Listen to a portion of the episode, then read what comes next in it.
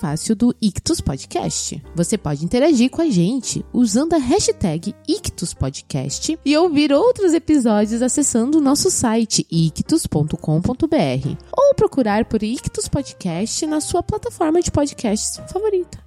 Eu sou a Carol Simão, lá no Twitter, arroba somente Carol, e eu tô aqui com meu amigo, o Tiago André Monteiro, o arroba e hoje a gente vai falar um pouquinho de algumas indicações de livros maravilhosos. Oi, eu sou o Tan. Tudo bem? A Carol nem me falou oi.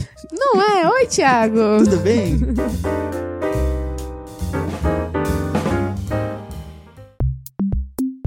A gente sempre começa com um dicionário, a nossa brincadeira aqui dentro do podcast. Isso. Lembrando, se você não conhece ainda essa brincadeira, cada um de nós desafia o outro com uma palavra difícil que a gente encontrou aí nas nossas leituras pessoais. E aí o desafiado tem que usar essa palavra de alguma forma, mantendo, obviamente, o sentido correto da palavra dentro do contexto da, da nossa conversa. E se você é ouvinte do podcast e ainda não é associado no nosso clube literário, que você pode ter todos os detalhes lá em clubeictus.com.br, você pode usar qualquer uma dessas duas palavras como um código de cupom de desconto na sua assinatura de qualquer um dos planos do Clube Ictus. Com ela você vai ter 10% de desconto na sua primeira mensalidade.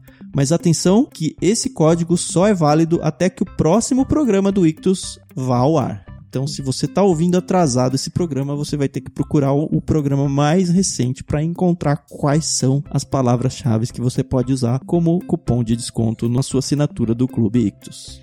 Mas e aí, Thiago, qual que é a sua palavra? A minha palavra é muito fácil, Carol. Hum, A palavra é difícil de falar, mas ela é muito fácil de usar. tá certo. Qual que é? Aldraba, com L. Aldraba. A-L-D-R-A-B-A. Aldraba. E Beleza. você tem o que pra mim? Eu tenho pra você, preparei, ó, foi bem boazinha dessa vez, tá? Aliás, eu sou sempre boazinha. Eu também. A palavra é empedernido. Empedernido. Empedernido. Beleza, vamos lá? Vamos lá.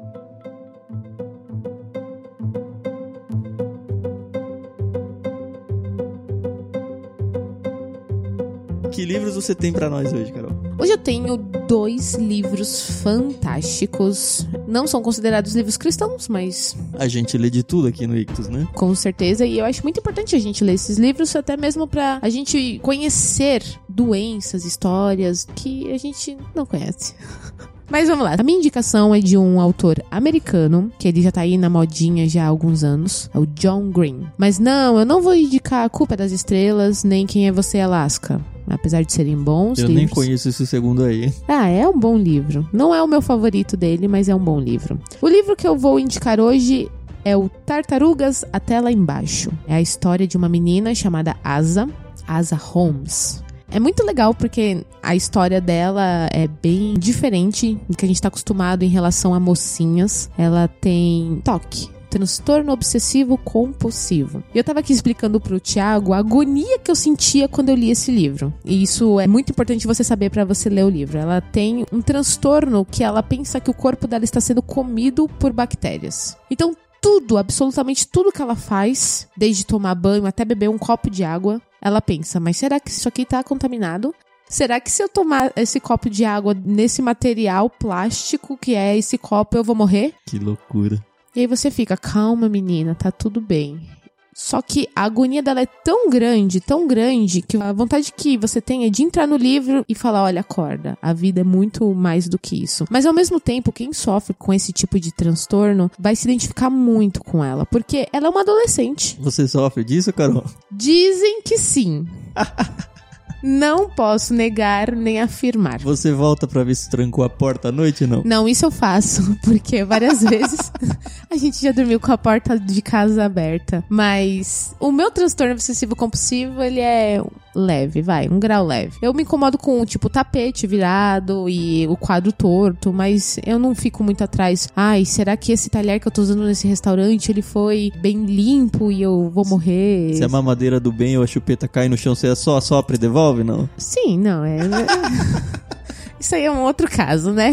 Primeiro Que não é a filho. sua, né? Exatamente. Mas Vamos lá, voltando à história da Asa, ela é uma adolescente e ela quer ter uma vida normal. Então ela tem uma melhor amiga, da qual ela conta os segredos dela. Ela tem aquele rapaz que ela é afim. E aí acontece um crime. E ela quer desvendar esse crime porque tem uma recompensa para quem desvendar esse crime. Acontece que durante a investigação dela, ela tem esse problema que tá sempre à volta dela. Então ela quer resolver a situação. E eu não posso contar muito porque senão perde a graça. Mas o transtorno obsessivo compulsivo é sempre uma pedra no sapato dela. Então, ao mesmo tempo que você fica, ai, vai, é isso mesmo, você tá no caminho certo, você entende quando ela vira e fala, não, mas se eu fizer isso, eu posso morrer. E aí tem toda uma razão pela qual ela tem esse toque. É um livro muito bonito, é bem diferente do estilo do John Green. Ele já escreveu de tudo. Tem um outro livro dele que eu gosto bastante, que chama Teorema Catherine, que também é muito legal, mas isso aí eu, eu trago em um outro programa. Essa é a minha primeira indicação, Thiago.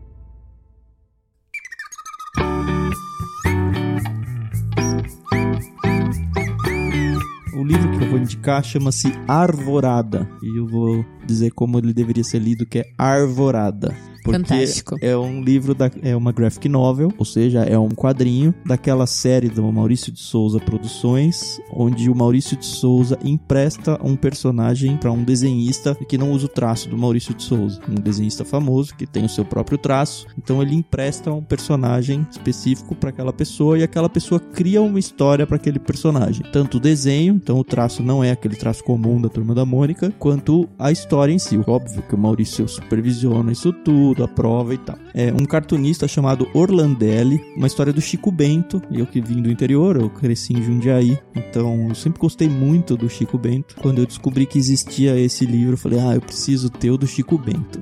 E ele se chama Arvorada, não à toa pelo sotaque do Chico caipira que é. E na verdade o próprio título se torna um trocadilho, que ele faz menção a uma árvore, o ipê amarelo, que tá na capa já, ele é muito importante para a história. Então, árvore e alvorada. A história basicamente vai contar um pouco sobre a relação entre ele e a avó dele. E para quem não sabe, o ipê amarelo ele floresce acho que uma vez só por ano e ele fica maravilhoso e as folhas caem e acabou. E aí só ano que vem. E o Chico tem todo aquele jeitão de caipira é, folgado e preguiçoso. E a avó dele fala que ele tem que ver o ipê amarelo florido. E aí a história corre em volta disso e o Chico com aquela preguiça porque, tipo, tem que ir tal dia, tal hora ou então você não vai ver. Só ano que vem. E aí, sim, eu não posso falar muito dessa história, mas ela é muito, muito linda. Ela é sutil, ela é emocionante. E por ser um quadrinho, por mais que ele tenha bastante páginas, é desenhado. Então você sente e lê o livro inteiro de uma vez só. Você tem que fazer isso,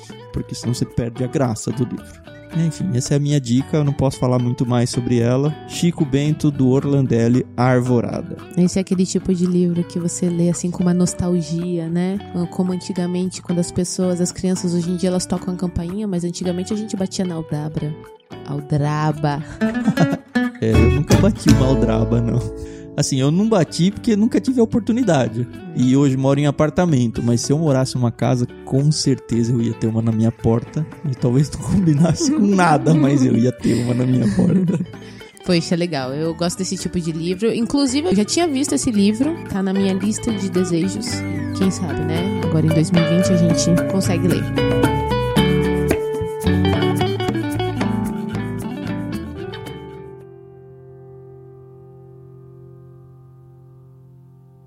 Segunda indicação é um livro que eu precisei ler umas duas vezes para conseguir entender todas as sutilezas que o autor coloca nesse livro. O autor é o Stephen Chbosky. Talvez eu estou falando errado e tá tudo bem, tá, gente? Eu vou sempre falar os sobrenomes errado, mas isso é o de menos. O pessoal te chama de Carolina, né? Pois é.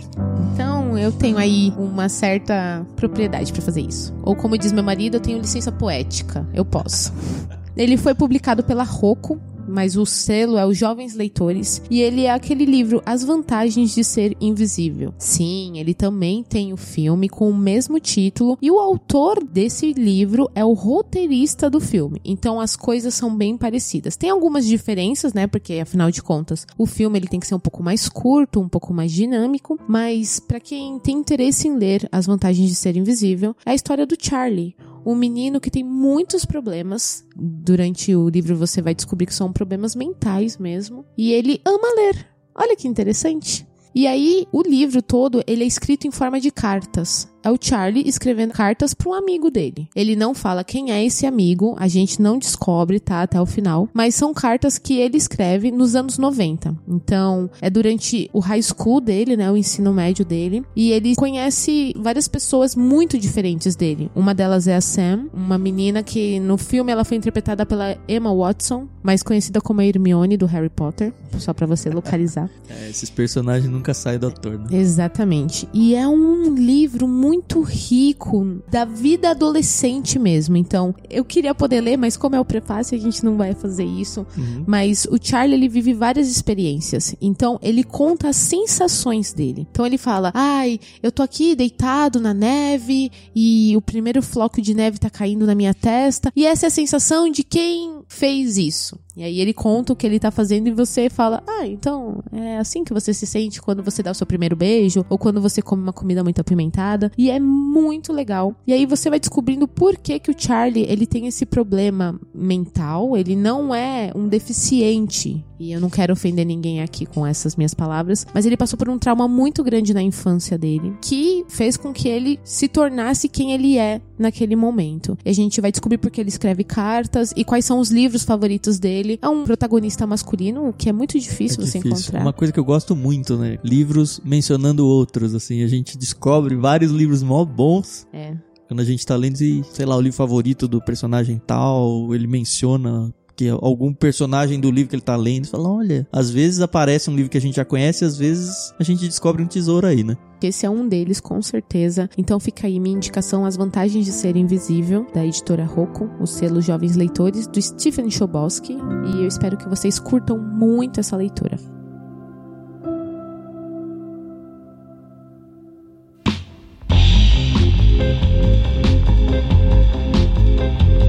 E a minha última indicação, então, foi assim um dos primeiros livros adultos que eu li, que eu me lembro, pelo menos, que eu tenha lido.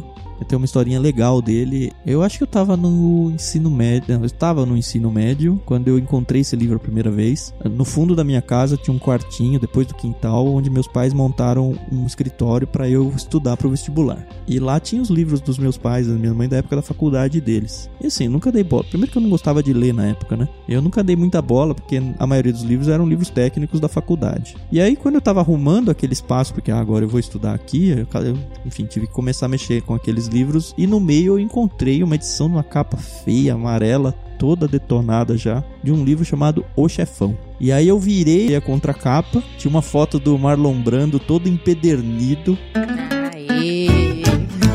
Aê! terno atrás de uma mesa, com cara bochechas. de mafioso. Depois que eu fui descobrir que aquilo lá era uma cena de um filme já famoso chamado Poderoso Chefão, mas eu acho que eu nunca nem tinha ouvido falar, ou você tinha ouvido falar, não tinha dado nem bola para isso na época. E aí eu comecei a ler a contracapa, ele falava, é, da máfia que você vai conhecer, e cara, isso, esse assunto passava longe da minha vontade de ler nem nada, mas eu falei, ah, isso parece um livro interessante, não é um livro de engenharia, nem é um livro de biologia, sabe? Que era a maioria dos livros lá.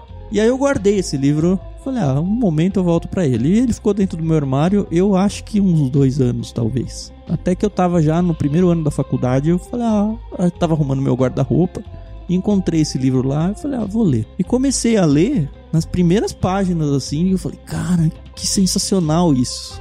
Como eu disse, era o primeiro livro de conteúdo mais forte, assim, mais adulto. E obviamente não tem nada de cristão ali. Foi muito importante, eu não tinha visto o filme ainda. Faz toda a diferença. Cara, eu li aquele livro, mas foi tão gostoso de ler. Ele de fato conta assim, a história da máfia. Ele vai contar a história do Vito Corleone, que é o, o, principal chefão da máfia lá. E você vai descobrir que tem as famílias mafiosas e cada um cuida de uma Cuidar não, né? Cada um domina uma parte de um território, um é nas drogas, o outro é nas armas, o outro é nos cassinos e enfim, e a família Corleone, então ela domina um território americano E o livro vai contar a história dele na Itália, de como ele se tornou um mafioso e principalmente vai contar a história dele já adulto e toda a trama de máfia que é sensacional. Assim, aqueles livros que você pega e fica desesperado. Ele narra várias vezes torturas que eles faziam. Quem que eu vou matar? Por que, que eu vou matar? E se eu matar aquele cara lá, vai ter uma, uma represália porque ele é da família do outro clã. E aí, o que, que vai acontecer? Então é todo um jogo de xadrez de vidas.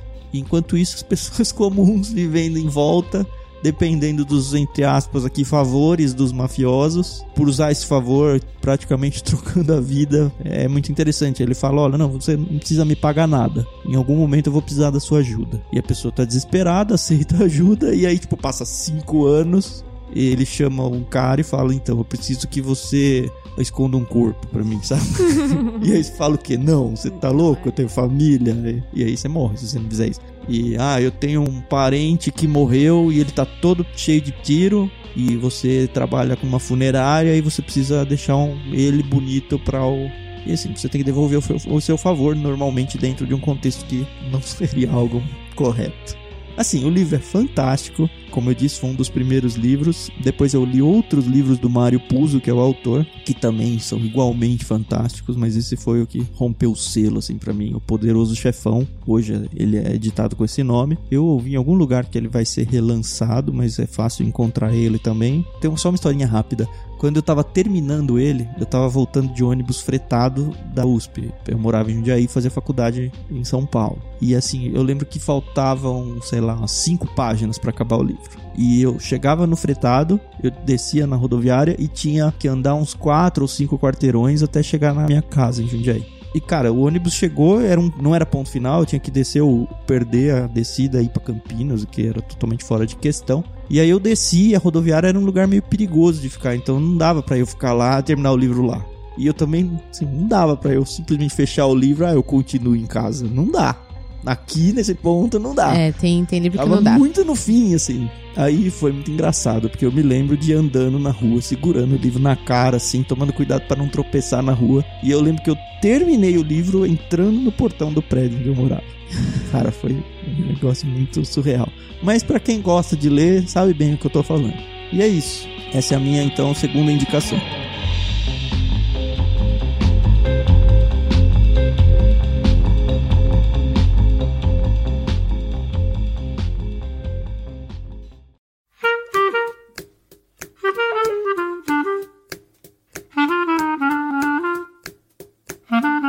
Nossa última indicação é de um livro que a gente já enviou no Clube Ictus, em novembro de 2018, de um autor nacional, Fábio Koala. Ele é um cartunista muito gente fina. O Thiago depois vai poder falar um pouquinho sobre um bate-papo que ele teve com ele. E o livro é Histórias de Sexta, quadrinhos, É um quadrinho, né? isso. É, acho que não é uma graphic novel porque não é uma história só, mas são várias histórias, é uma coletânea de quadrinhos não curtinhos assim, de sei lá, quatro, cinco páginas cada um, de várias histórias que ele postou ao longo do tempo na página que ele mantém até hoje, é mentirinhas.com.br. É assim, eu acompanho diariamente, ele tem uma sensibilidade para roteiro de quadrinho Nossa, gente. fantásticas. Você lê e fala, cara, como eu queria ter tido essa ideia. E ele tem essas ideias todo dia, é impressionante. Aquele livro que você vai, vai ter que ler com um lencinho do lado. Isso, Histórias de Sexta, então era uma série que ele tinha, dentre outras séries que ele mantém no site, e conta histórias emotivas normalmente. E teve uma delas que ele ganhou um prêmio e teve uma, um pessoal que fez um curta-metragem baseado nele. E assim, se você for pesquisar um pouco, você vai encontrar, e mas eu não posso contar da história aqui, que vai estragar. Mas assim, é um autor nacional. Nós temos muitos autores nacionais dentro do universo dos quadrinhos. Então, se você não conhece o Clube Ictus, saiba que a gente manda de tudo mesmo. A gente tem como slogan não à toa o clube literário de quem lê de tudo, mas sempre com óculos cristãos. A gente lê de tudo. Então a gente pode mandar uma biografia, pode mandar um conto, pode mandar um romance, pode mandar qualquer coisa. A gente já mandou quadrinhos. Uhum. Outra coisa legal do, de ter o clube é que a gente conhece as editoras. No caso dele, como ele é um autor independente, a gente negociou direto com ele. Então ele veio do litoral, ele mora no litoral aqui de São Paulo. E ele veio se encontrar comigo. A Carol, infelizmente, não pôde ir, né, Carol? É, infelizmente, mas eu fui bem representada. Isso, a gente foi num restaurante japonês, eu, minha esposa, meus filhos, ele e a esposa. Ah, que que trabalha na área da saúde. Eu não lembro se ela era médica. Mas um doce de pessoas, dois. Ele escreveu o livro do Horácio naquela série do Maurício de Souza, Ah, que, é, um, que legal. é um livro fantástico. Ele me deu uma edição autografada. Também é um outro livro que eu poderia indicar aqui. Já aproveito e indico junto com o do Chico. Então o do Horácio é dele. Linda, linda, linda a história. Assim, ele é um cara que tem tanta acessibilidade na história, no roteiro dele, e várias vezes você, como cristão, se você é cristão, você vai ler e você vai enxergar Cristo nas histórias dele. Uhum. E ele fala: Não, eu não sou cristão. Ele não é ateu, não é nada agressivo ao cristianismo. Tem um respeito muito grande pelo que ele fala com a gente. Mas ele de fato não é cristão declarado. E eu falava pra ele: Ô Fábio, você tem certeza que você não é cristão, cara? Como é que você escreve uma história dessa? Enfim, é uma pessoa que eu queria encontrar de novo. Espero que Deus dê essa bênção pra gente poder se encontrar. Agradeço muito a, a disponibilidade dele de ter vindo aqui entregar os livros e ter passado um tempo gostoso com a gente. E fica a dica aí, então, se você não conhece, mentirinhas.com.br. Lá dentro do site dele não tem uma lojinha formal, mas se você der um, no buscador dele lá, procurar a lojinha ou qualquer coisa assim, eu sei que ele vende livros, vira e mexe, ele tá com algum livro no Catarse, eu acho, fazendo um financiamento coletivo, porque a gente sabe que lançar livro no Brasil é algo muito complicado. E a gente do Clube Ictus, além de entregar uma excelente obra, tentou ajudar então um autor nacional e faz parte do nosso ser também, né? É isso aí, pessoal. Essas foram as nossas indicações do Ictus Podcast. Não se esqueçam das palavras. Hashtag Ictus Podcast. Interajam com a gente. A gente tá doido pra saber o que vocês estão achando dos programas. E as palavras é para você ganhar os seus 10% de desconto na assinatura, qualquer um dos planos em clubeictus.com.br. Isso aí, pessoal. A gente se vê no próximo programa com mais indicações, com mais história legal. A gente vai falar de tudo aqui. Isso aí. Obrigado por ouvir e até a próxima. Valeu, pessoal. Até mais. Com edição de Tiago André Monteiro, você ouviu mais um episódio do Ictus, o podcast de quem lê de tudo, mas sempre com óculos cristãos.